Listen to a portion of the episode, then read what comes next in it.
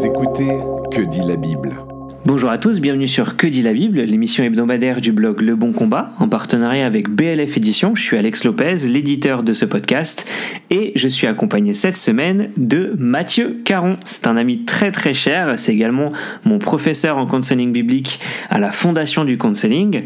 Bonjour Mathieu, comment est-ce que tu vas? Euh, bonjour, euh, je vais très bien, Alex. Ça, nous fait très plaisir de te recevoir en tant qu'invité. Et d'ailleurs, on a le privilège de t'accueillir. Est-ce que tu peux nous en dire un petit peu plus sur toi, Mathieu?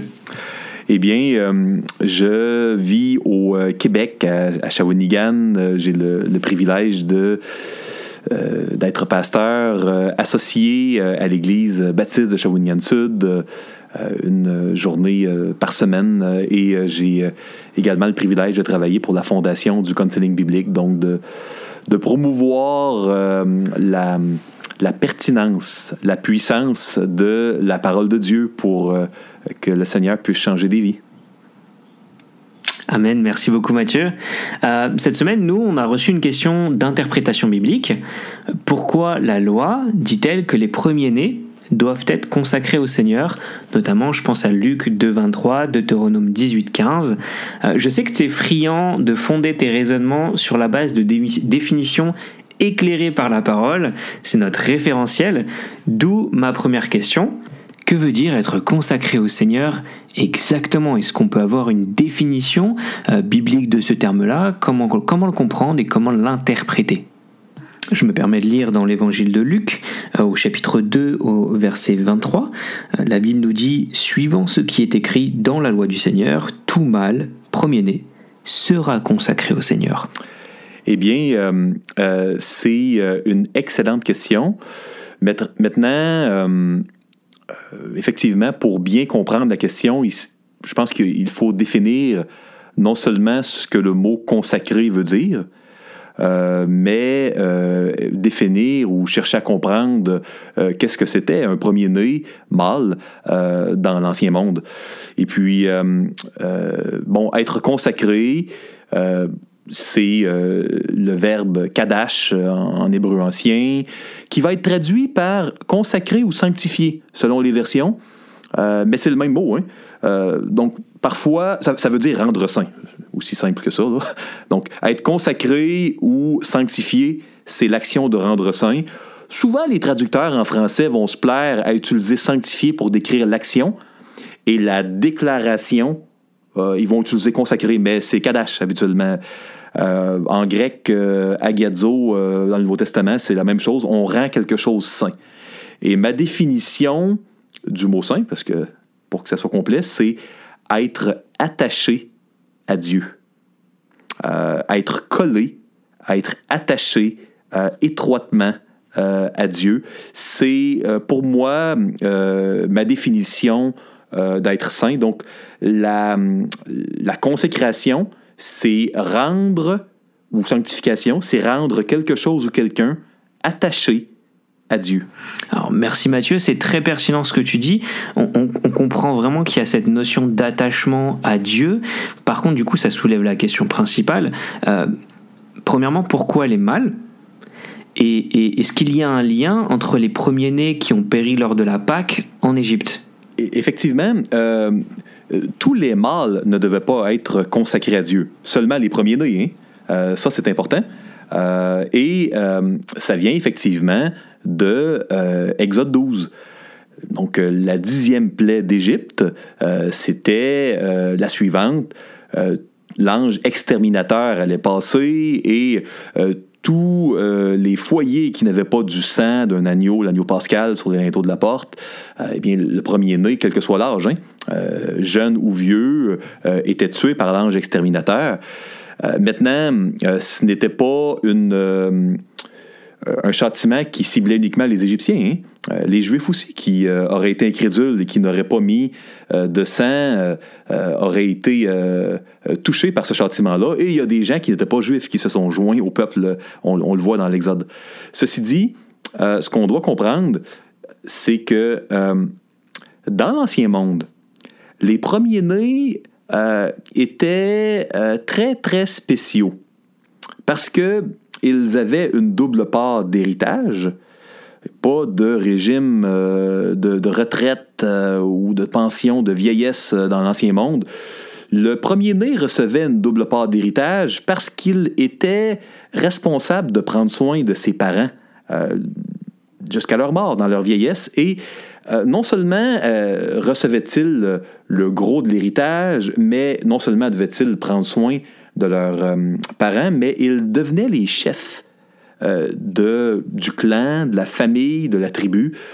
Donc, les, le, la mort des premiers-nés dans Exode 12, c'était la mort de l'avenir, de l'héritage et de la sécurité.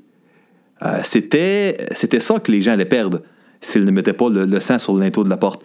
Et puis, euh, quand, euh, à la suite de cette dixième plaie qui a marqué la, la délivrance des enfants d'Israël hors d'Égypte, quand Dieu a demandé de respecter de génération en génération cette Pâque, cette fête des pains sans levain, la Pâque, il y a eu le commandement de toujours consacrer, donc de donner à Dieu, de rendre attaché à Dieu euh, les, euh, les nouveaux-nés, de les consacrer. Pourquoi?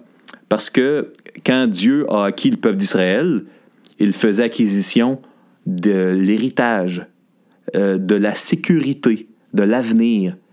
Donc, de consacrer à Dieu, de dire, je donne à Dieu mon nouveau-né, euh, de faire comme Dieu a demandé à Abraham, bien avant les, les displays dans Genèse 22, c'était de dire, Seigneur, je te donne mon avenir, mon héritage, je te donne ma sécurité terrestre. Et, et même, euh, comme ils devenaient les chefs du clan, je te donne mon nom. Tu auras désormais mon nom, ma valeur, ma sécurité, mon héritage. Prends ça, Seigneur, ça t'appartient. Waouh, euh, c'est très très profond. Ça permet vraiment de me remettre en perspective beaucoup de choses. C'est même plus juste une offrande d'une personne qui nous est chère. C'est toute la symbolique derrière de ce que ça pouvait représenter. Tu dis souvent que d'ailleurs dans l'ancien monde, le, le, lignage est très important. Euh, le, nom, la tribu, d'où est-ce qu'on vient, euh, l'appartenance même, ça définissait même l'identité des gens. Donc de, le comprendre à la lumière de, de ces informations-là bibliques, ça permet vraiment de voir cette consécration au Seigneur d'un œil vraiment nouveau. Euh, ça m'amène un peu à ma, question suivante. Euh, est-ce que l'offrande du coup de Samuel par Anne obéit à ce principe-là, à cette loi-là? Est-ce que Samuel était le premier-né d'Elkanah typiquement? Je ne crois pas.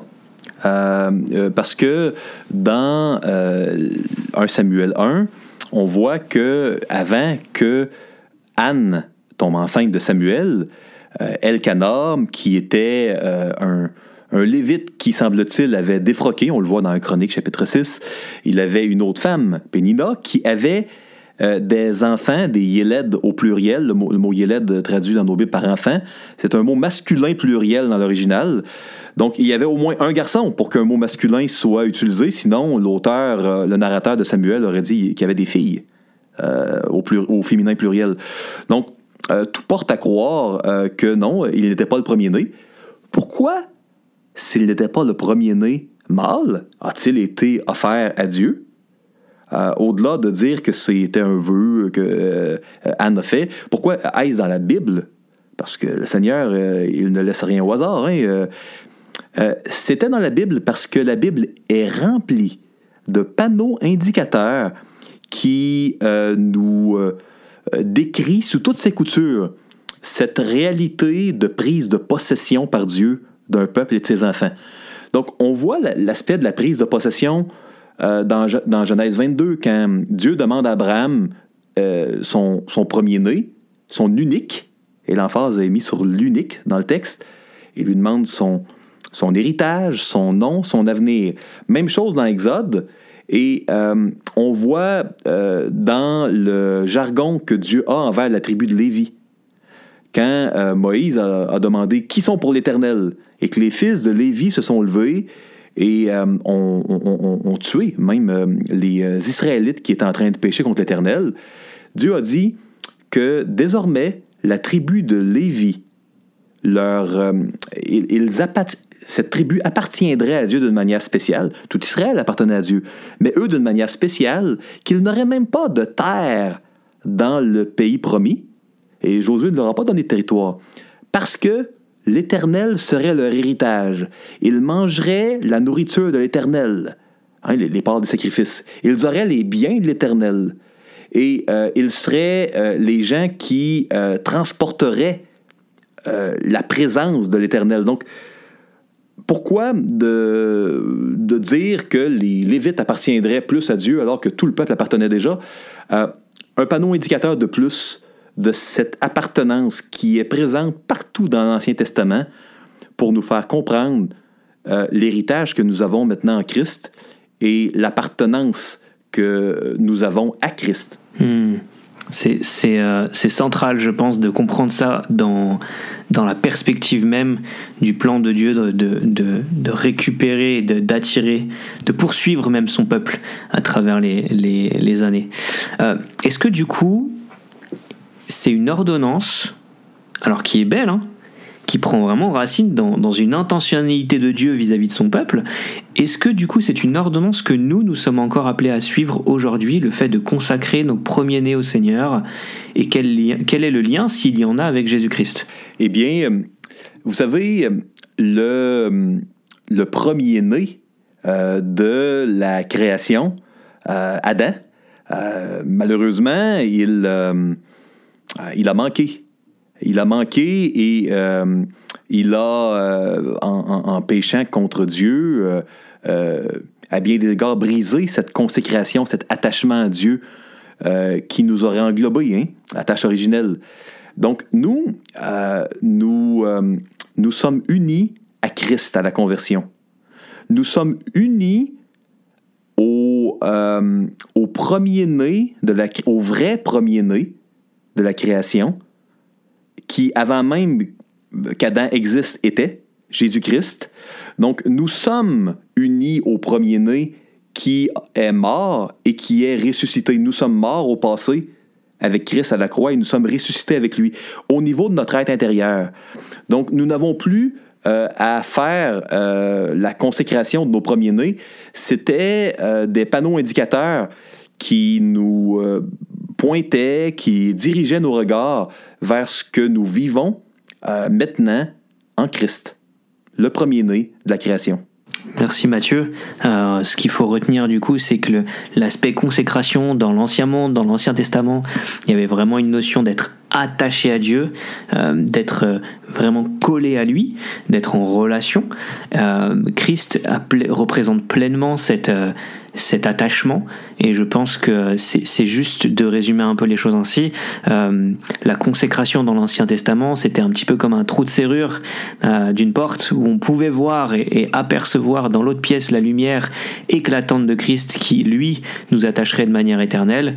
Et aujourd'hui, Christ nous attache une bonne fois pour toutes euh, avec notre foi, avec l'action du Saint-Esprit dans nos cœurs. C'est donc comme ça qu'on peut comprendre ces mots-là. Oui, et au-delà de la réalité euh, euh, céleste en Christ, euh, de notre attachement à Dieu, de notre union avec Christ, il y a également une autre réalité au niveau de notre sanctification progressive. il est important de se rappeler que pour nous, consacrer à Dieu notre premier-né, c'est de trouver en lui notre sécurité, notre identité et notre prospérité. Euh, parce que ce que représentaient les nouveaux-nés dans l'Ancien Monde, cela doit être Christ, que nous chérissons plus que toute autre personne, toute autre chose dans ce monde. C'est ainsi que nous allons faire l'équivalent de consacrer notre premier-né à l'Éternel. Merci Mathieu, c'est extrêmement beau de voir à quel point l'Ancien Testament peut nous parler et est pertinent pour nous aujourd'hui.